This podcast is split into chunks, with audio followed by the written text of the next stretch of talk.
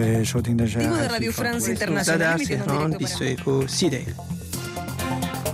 Accent du monde. Philippe Le Caplin. Bonsoir et bienvenue dans Accent du Monde, l'actualité vue par les rédactions en langues étrangères de RFI. Et ce soir, c'est avec Hermine Roumilac de la rédaction chinoise Mira. pour nous parler euh, de la diplomatie de loup combattant après le 20e congrès du Parti communiste chinois. Pour la rédaction vietnamien Les Tuang, Si à propos de la décision du gouvernement vietnamien de continuer à utiliser du charbon jusqu'en 2030, malgré ses engagements pour contribuer à la réduction des énergies fossiles qui réchauffent le climat. Et puis Asbel Lopez de la rédaction en espagnol, Hola. concernant la mort du chanteur et compositeur cubain Pablo Milanés.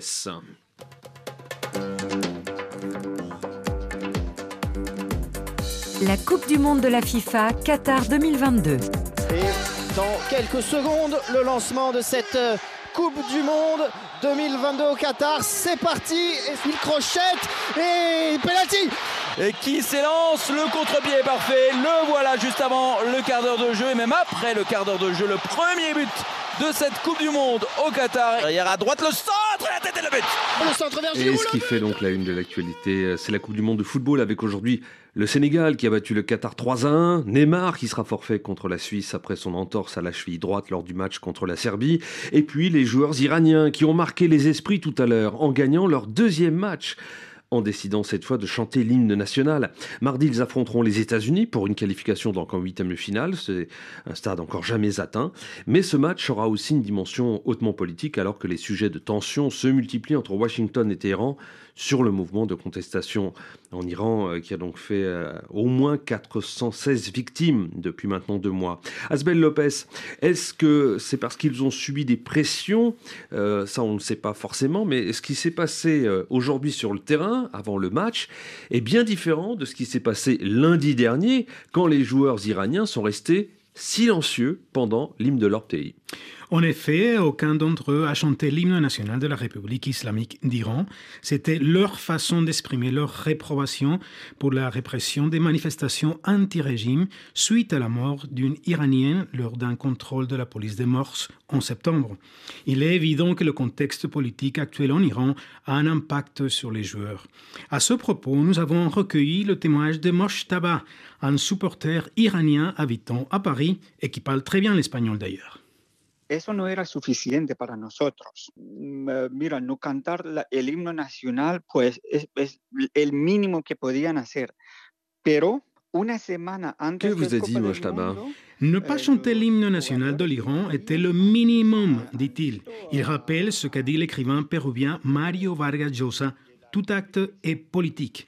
C'est pourquoi lui, comme beaucoup d'Iraniens, espérait beaucoup plus de leurs joueurs. Il souligne que ces mêmes joueurs iraniens, une semaine avant, juste avant leur départ pour le Qatar, avaient rencontré le président ultra-conservateur Ebrahim Raisi. Pour lui, cette sélection ne représente pas la sélection nationale iranienne. C'est pourquoi lui-même ne regarde pas leur match. En Iran coexistent aujourd'hui deux univers, la société civile iranienne et la République islamique d'Iran, ajoute-t-il encore. Et c'est vrai qu'après le match Angleterre-Iran, perdu de 6 à 2 par les Iraniens, j'étais moi-même frappé de voir les images de supporters iraniens en train de fêter la victoire des Anglais. Ils semblaient heureux d'avoir été battus. Force est de constater que les Iraniens sont minés depuis plusieurs semaines par les manifestations suivies des violentes répressions qui déchirent le pays et fissurent l'unité autour de la sélection. Il y a donc euh, la situation en Iran. Il y a aussi ces joueurs allemands qui ont mis leurs mains sur la bouche pour symboliser la répression euh, de ceux qui osent parler euh, pour dénoncer les violations des droits de l'homme. Eremin Roumilac, cette question des droits de l'homme, justement, elle a tout de même été évoquée d'une certaine manière en Chine. hein. Oui, en fait, euh, tous les, euh, les protestations des joueurs iraniens qui ne chantaient pas l'hymne national lors de leur premier match contre l'Angleterre euh, pour soutenir les manifestants en Iran a été applaudi discrètement sur les réseaux sociaux, tandis que la télévision chinoise a montré seulement l'image de cette femme qui est en larmes pour dire que voilà, cette femme est, en larmes parce qu'elle est, très émue parce que son, leur joueur était sur place. Donc c'est très contraste. Sinon, la Chine évoque aussi la question des droits de l'homme, mais sous un autre angle, euh, à l'exemple de l'ambassade de Chinois à Dakar qui a dit certaines forces politiques actuelles prônent un soi-disant boycott diplomatique sous la bannière des droits de l'homme. Il a dit que la Chine est fermement solitaire de l'organisation de la Coupe du Monde par Qatar, euh, par divers moyens, et nous nous opposons euh, selon lui, que la Chine oppose fermement à la politisation des questions relatives aux droits de l'homme, à la politisation du sport et à la pratique des deux poids, deux mesures. Euh, il y a des analystes qui disent que la Chine pourrait bien profiter du fait que l'Occident accuse le Moyen-Orient de euh, violation de droits de l'homme pour en tirer justement du profit pour elle. De quelle manière en tirer du profit? C'est intérêt, voilà, intérêt financier pour pouvoir avoir des relations bonnes avec ces pays dans les très riche en, pétrole, en gaz, tout ça, en fait. Mm. Euh, d'ailleurs, euh, le président chinois va bientôt aller en Arabie Saoudite pour signer des contrats. Il va voyager, on y reviendra tout à l'heure. Euh, Asbel Lopez, autre polémique concernant ce mondial de foot au Qatar, c'est du côté des pays d'Amérique latine. La FIFA a en effet ouvert des dossiers disciplinaires contre deux pays, le Mexique et l'Équateur. Dans le cas du Mexique, c'est à cause des cris homophobes des supporters mexicains pendant le match du Mexique contre la Pologne. Rappelons que la sanction de la FIFA peut aller jusqu'à une amende de 20 000 euros et un match partiellement fermé au public. Mais le premier pays concerné par ce type de sanction a été l'Équateur. C'est pour la même raison des chants injurieux des supporters équatoriens. Dans ce cas, néanmoins, il faut admettre que le soi-disant injure était plus original.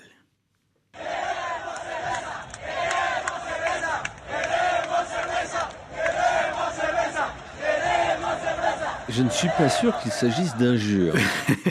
Exactement. Nous voulons de la bière, nous voulons de la bière. À propos, c'est la raison pour laquelle ils ont été sanctionnés. À propos de cette, cette sanction, nous avons interviewé le journaliste Luis Viera de la Rosa de Radio Huancavilca, à Guayaquil, en Équateur. En un estadio de Qatar, poner un cántico como queremos cerveza, queremos cerveza, es como poner acá a un sindicato de obreros. nous à comprendre. Hein. Alors, depuis Guayaquil, Luis Viera de la Rosa nous explique que demander de la bière pour un, pour un équatorien, c'est aussi naturel que pour un syndicaliste demander de la justice sociale. À chacun sa culture. Allemands et équatoriens adorent la bière, les Argentins adorent le mate, les Colombiens le café. C'est comme ça, dit-il. Louis pense que c'est au pays, au pays hôte, le Qatar dans ce cas, de respecter la culture des étrangers qui vont leur rendre visite pour voir les matchs. Oui, puisque trois jours avant l'ouverture euh, de la Coupe du Monde, euh, eh bien, le Qatar a décidé l'interdiction de la bière, alors que l'un des principaux sponsors, c'est Budweiser, donc une marque de bière américaine qui a dépensé plusieurs dizaines de millions pour, euh, pour être sponsor de l'événement. Hermine Rumilac, il n'y a pas d'équipe chinoise hein, en lice dans cette compétition au Qatar. Elle ne s'est pas qualifiée, euh, mais la Chine est malgré tout présente dans cette compétition. De, quelle manière? De quelle manière? Vous avez parlé des sponsors tout à l'heure. En fait, les premiers sponsors de cette Coupe du Monde, devinez qui c'est? Non. Non, la Chine, justement.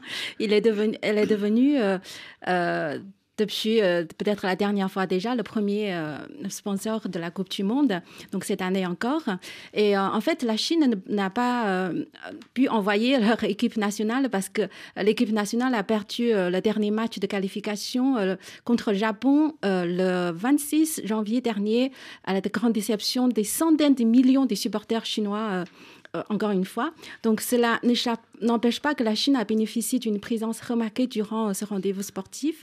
Selon le média officiel chinois CCTV, les huit stars de Qatar, surtout le stade principal, ont été construits par une entreprise chinoise. Selon les chiffres de Global Data, c'est une société d'analyse des données et tout ça, les entreprises chinoises se classent au premier rang parmi les sponsors, je vous disais, du Mondial 2022. Elles ont dépensé un total de 1,3 395 milliards de dollars. Sans parler de tous ces produits dérivés fabriqués en Chine. Et en plus, la Chine a prêté pour l'occasion deux bandages géants à Qatar. Donc l'ambassade de Chine au Qatar, euh, parlant de Made in China à la Coupe du Monde, il a dit les éléments chinois et les contributions chinoises sont partout, comme les étoiles dans le ciel qui éclairaient toute la Coupe du Monde au Qatar. C'est beau, hein C'est beau, hein mm. Mais ces paroles ont incité bien sûr les, euh, euh, enfin, des ironies des, des, supporters chinois. Il dit tous les éléments essentiels chinois sont là, sauf leur équipe nationale. Euh, ces Chinois qui regrettent donc cette Coupe du Monde de ne pas, pour ne pas y être. mais est-ce qu'ils la regardent à, la télévision? Et quand ils le font, finalement, ils ont de quoi halluciner. Oui, donc en fait, à part les frustrations des centaines de millions de fans de foot qui se privent de leur équipe nationale sur le terrain, et ils ont découvert avec grande Stupéfaction. Stupéfaction, pardon, que euh, les stades sont pleins de spectateurs, surtout sans masque, sans aucune restriction apparente. Donc, les gens ils criaient, chantaient dans la rue sans masque.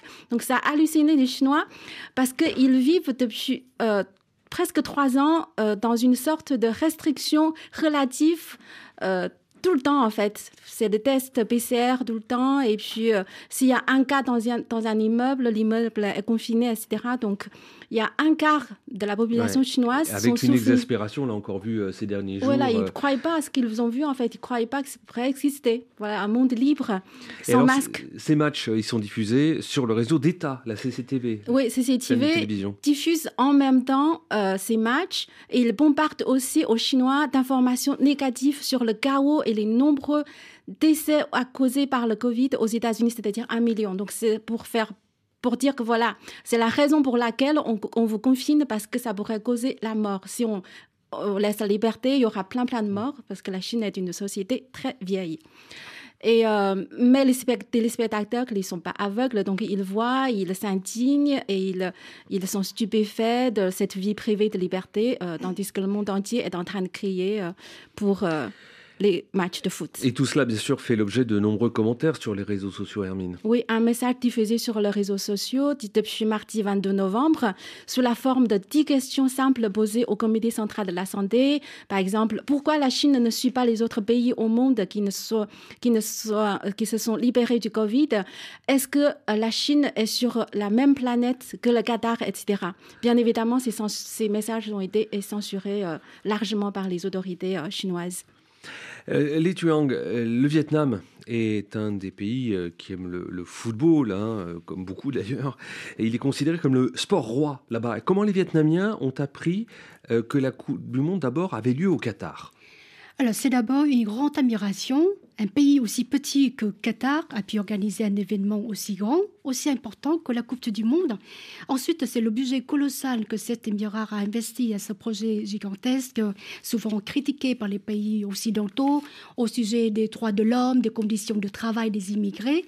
Et nous avons posé la question à M. Chen Van Mui, un expert vietnamien, dans notre dernier magazine de sport à l'occasion de l'ouverture de la Coupe du Monde.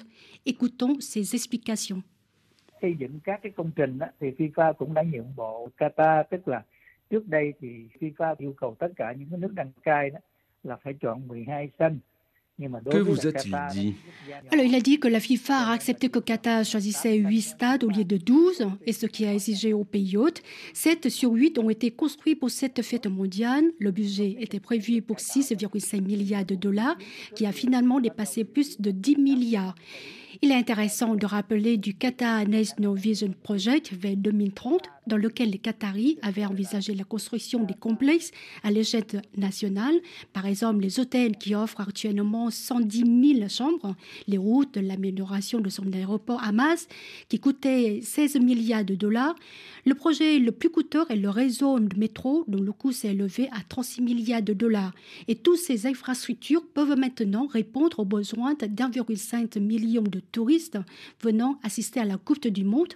Et la Coupe du Monde fait partie du projet Qatar National Vision Project et malgré son budget de plus de 300 milliards de dollars ou bien de 130 milliards d'après les chiffres officiels pour préparer la Coupe du Monde, les Qataris veulent construire une image d'un Qatar petit mais puissant et riche et qu'un petit pays peut faire quelque chose de grand. Donc ça, ça impressionne les Vietnamiens, euh, mais il n'y a pas que ça. Il est question également de soft power alors, c'est exact. Beaucoup de Vietnamiens, s'ils ne s'intéressent même pas au football, connaissent quand même Qatar, son aéroport, sa compagnie aérienne et les voyages au dos de dromadaires dans le désert.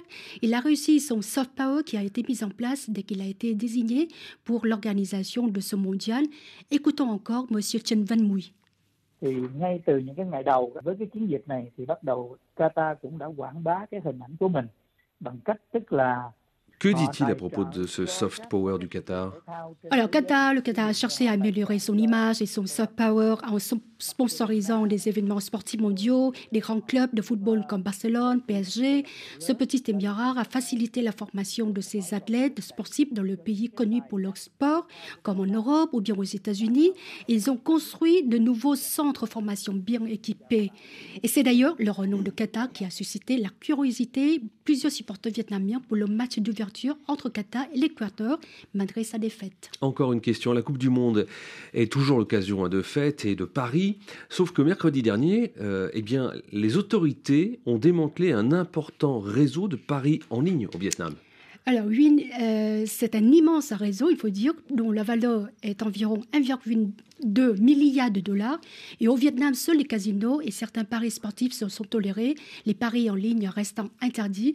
Alors, très lucratif, les opérations en ligne ont fleuri de manière illégale. Et selon les médias d'État, le réseau de jeux récemment découvert a été formé au début de 2021. Le serveur était basé au Cambodge. Les joueurs déposaient de l'argent liquide dans les banques en échange de la monnaie virtuelle ou remettent de l'argent liquide à des agences du réseau. Et non Vietnamiens Paris, souvent pour une petite somme, pour euh, se sentir un peu plus existé ou pour créer l'ambiance pendant la compétition.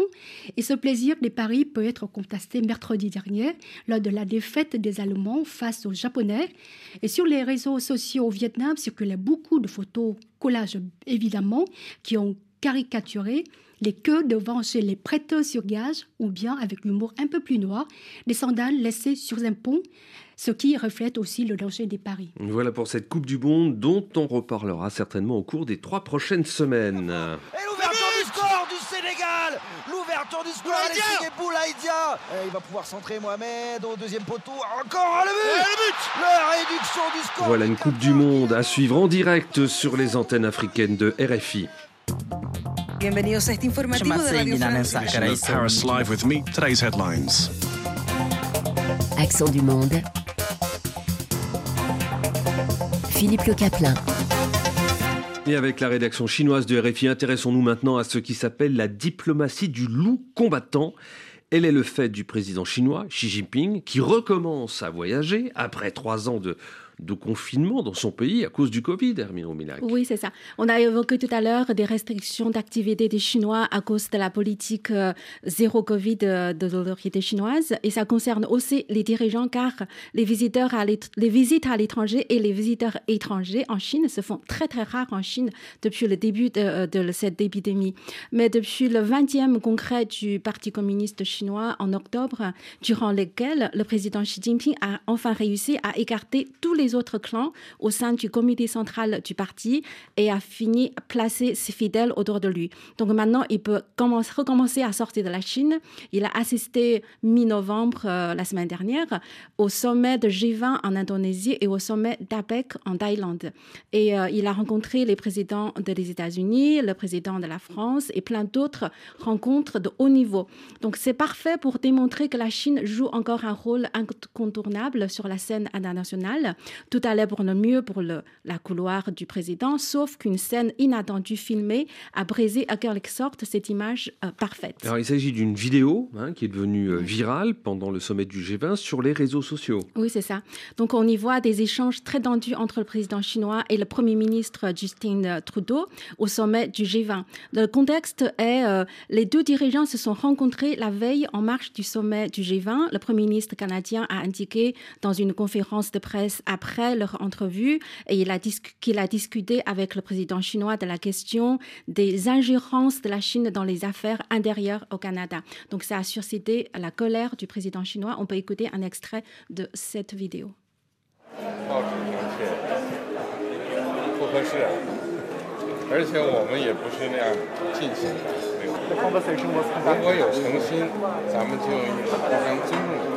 Ce qu'on voit, ce sont deux hommes avec des traits euh, tirés, on sent une, réelle tension. Et, qu'est-ce qu'on les entend dire? Alors, euh, euh, M. Xi Jinping a dit à M. Trudeau tout ce, dont nous avons discuté à vue dans la presse, ce n'est pas approprié. Il a ajouté que ce n'est pas ainsi que la conversation a eu lieu, remettant en cause la véracité du compte rendu de la rencontre publiée dans la presse. Il a ajouté ensuite, s'il y a de la sincérité, alors nous devrions alors une discussion basée sur le respect mutuel. Si tel n'est pas le cas, alors c'est difficile à dire. Cette phrase en chinois a une connotation un peu euh, de menace en fait. Le Premier ministre canadien a répondu ensuite qu'il croit au dialogue libre, ouvert et franc, etc. Mais sans, attendre la fin de la traduction, Xi Jinping met fin à la conversation en déclarant calmement à deux reprises. À vous de créer des conditions, à vous de créer des conditions, et il est parti. Et on entend vaguement derrière lui, trop naïf, trop naïf. En regardant cette scène, beaucoup de gens ont eu l'impression que Xi Jinping est en train d'accler un enfant passage et immature devant lui. Et est-ce que cette scène a été vue, écoutée? Est-ce qu'elle est connue en Chine? Euh, Cette scène, euh, elle, est, elle est censurée en Chine. Les internautes chinois ne peuvent pas voir le président au naturel. Comme on dit, on, on ne voit en fait quasiment jamais le dirigeant chinois s'exprimer hors du cadre formel des prises de parole officielles pendant qu'il s'est tourné d'inscription sur la chaîne nationale, il est généralement muet à l'image et ses propos sont repris dans la voix des commentaires de la télévision. Donc c'est difficile de savoir si Xi Jinping voulait humilier en quelque sorte M. Trudeau en public, comme il a fait avec son prédécesseur, l'ancien président chinois Hu Jintao, en plein milieu de la cérémonie de clôture du congrès du Parti communiste chinois, en le faisant sortir devant les caméras du monde entier présents dans la salle.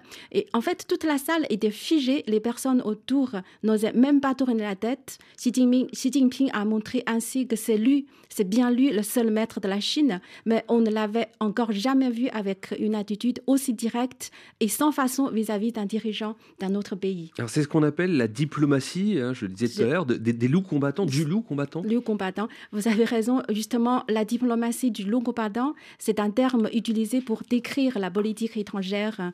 Euh, depuis le Xi Jinping est au pouvoir. Ce qui change de Deng Xiaoping qui prenait de la politique euh, diplomatique, c'est-à-dire cacher la lumière et se, se développer discrètement derrière. Selon Xi Jinping, la Chine, qui est devenue très puissante, doit se montrer forte et ne plus subir quoi que ce soit. Pour lui, l'Occident décline tandis que l'Orient monte. C'est pour cette raison que les diplomates chinois n'hésitent plus à sortir des phrases provocatrices et voire choquantes des fois pour attirer l'attention de Xi Jinping. Et ceux qui gagnent ce concours de qui dit mieux sont souvent promus à des postes beaucoup plus importants. Hermine Roumilac de la rédaction chinoise de RFI. La semaine dernière, à la COP27, le Vietnam a réaffirmé son engagement de lutter contre le changement climatique et donc s'est engagé à réduire ses émissions de carbone. Or, les Tuang, au mois d'août dernier, le gouvernement avait annoncé l'augmentation des importations de charbon. Alors, Effectivement, cette prévention a été présentée dans le projet de stratégie de développement de l'industrie du charbon au Vietnam, élaboré par le ministère de l'économie et du commerce. Et cette demande n'est pas nouvelle. En 10 ans, entre 2011 et 2021, la consommation du charbon a presque doublé au Vietnam, principalement pour la production d'électricité. Et en conséquence, le Vietnam importera beaucoup plus de charbon, en particulier des trois fournisseurs, euh, l'Australie, l'Indonésie et la Russie. Et la demande du charbon a été déterminée en trois étapes dans le projet du gouvernement vietnamien. Et à partir seulement de 2030, cette demande diminuera en raison de l'arrêt progressif des centrales électriques au charbon pour tomber à peu près de 75 millions de tonnes par an vers 2045. On le voit, le charbon reste encore euh, la principale source d'énergie du Vietnam. Alors oui, euh, dans son projet, le ministère a déclaré que d'ici 2030, environ 85 à 90, soit près de 40 millions de tonnes de charbon commercial, seront priorité pour la production d'électricité afin d'assurer la sécurité énergétique nationale. Et pour l'instant, les centrales au charbon représentent la première production d'électricité au Vietnam, d'après les explications du professeur Pham Duy Hien, l'ex-directeur de l'Institut de recherche nucléaire de Dalat au centre du Vietnam, à notre micro. Việt Nam hiện nay vẫn dựa vào điện than nhiều và cụ thể tức là thời điểm này xét về mặt công suất các nhà máy Il vous confirme que le Vietnam dépend fortement de l'énergie du charbon. Alors oui, donc il a dit que le Vietnam dépend fortement de l'énergie au charbon parce que ces centrales au charbon présentent près de 50% de la production d'énergie, suivi d'autres sources comme l'énergie au gaz qui provient des mines de le pays, hydroélectricité qui joue aussi un rôle important, l'éolien et l'énergie solaire qui commencent à développer ces dernières années ne représentent qu'environ 10 ou 15% du marché. Et d'ailleurs, leur développement sort à de nombreuses difficultés. Et selon le projet de stratégie présentée en août dernier, le gouvernement vietnamien tient toujours l'objectif de neutralité carbone d'ici 2050 et envisage la sortie progressive du charbon après 2045. C'est-à-dire cette augmentation des importations du charbon est temporaire et nous avons pris l'engagement, nous ne pouvons pas augmenter l'émission de carbone. Oui, temporaire, enfin, ça fait quand même 23 ans. Hein, et, euh, C'est beaucoup. Qu'il y, a urgence ouais, pour sauver la planète. Mm. Euh, quelle piste envisage euh, le gouvernement pour atteindre cet objectif de neutralité carbone justement en 2045 alors, dans l'interview, le professeur euh, Pham nous a évoqué plusieurs sources d'énergie renouvelable et aussi les difficultés dans leur exploitation. Je vous propose de l'écouter. Năng lượng tái tạo của mình mấy năm nay phát triển rất là mạnh đấy. Gió và mặt trời phát triển rất mạnh. Que vous a-t-il dit? Alors, il a dit que les éoliens et de l'énergie solaire développent très vite ces dernières années. Or, ils doivent faire face à un obstacle important sur le plan juridique en ce moment. Parce qu'en effet, le croissance a été soutenu grâce au prix d'achat très généreux, mais ce plan termine bientôt, alors que plusieurs partenaires veulent toujours investir dans ces projets. Il faudrait donc un cadre juridique plutôt favorable aux investisseurs et aux participants. Et deuxième source de la production est la production d'électricité au gaz, considérée comme une étape intermédiaire. Le problème est que la production du gaz au Vietnam ne peut pas répondre à la demande et il faut importer du gaz de l'étranger et construire des centrales à gaz. Ce serait une source principale de la structure d'énergie. Et pourtant, pour la production d'électricité à gaz ou au charbon, il faudrait les nouvelles technologies pour réduire les émissions de carbone. On voit qu'il reste encore beaucoup de difficultés dans le respect de l'engagement que le Vietnam a donné à la COP26. Les Tuang de la rédaction vietnamienne de Radio France Internationale. Venons-en à la mort du chanteur et compositeur cubain Pablo Milanés à Madrid. Il avait 79 ans. Avec Silvio Rodriguez, il incarnait le mouvement de la chanson cubaine appelée la Nueva Trova Cubana. Grand soutien de la révolution cubaine à ses débuts, Pablo Milanés avait pris cependant euh, ses distances avec le régime communiste. Asbel Lopez, de la rédaction en espagnol, vous avez largement traité hein, cette disparition sur votre antenne. Comment est-ce que les Cubains ont réagi? Ceux que nous avons interviewés lui ont rendu hommage non seulement en tant qu'artiste, mais aussi en tant que citoyen engagé, conscient des dérives du régime cubain.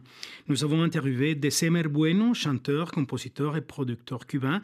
Né au début des années 70, December a participé au titre Patria y Vida, la patrie et la vie, chanson qui prend le contre-pied du slogan révolutionnaire Patria o muerte, la patrie ou la mort. Depuis plus d'un an, ce titre est devenu le cri de contestation des Cubains face au régime.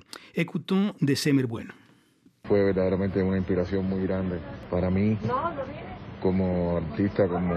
Quelle est son opinion?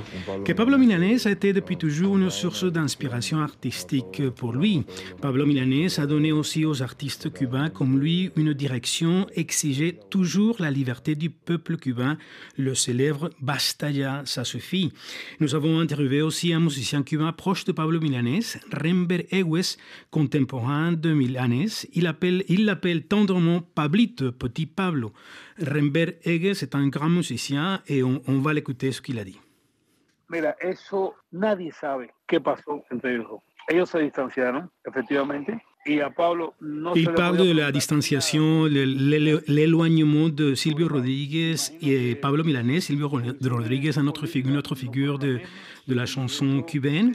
Et Pablo Milanés a été toujours très critique vis-à-vis du régime. En 2021, par exemple, après les manifestations historiques de juillet à Cuba, où des milliers de personnes étaient descendues dans les rues au cri Nous avons faim, liberté, abat la dictature, Pablo Milanés avait vivement critiqué le gouvernement. Silvio Rodríguez, au contraire, est resté toujours fidèle au pouvoir. On termine avec un peu de musique. Et oui, c'est la, la chanson de, de Pablo Milanés qui s'appelle Yolanda, une chanson d'amour. Et c'est euh, l'un de ses titres les plus connus. Légendaire. Lopez, de la rédaction en espagnol de RFI. C'était Accent du Monde. Merci pour votre écoute. Euh, réalisation Jean-Philippe Thury. À la semaine prochaine.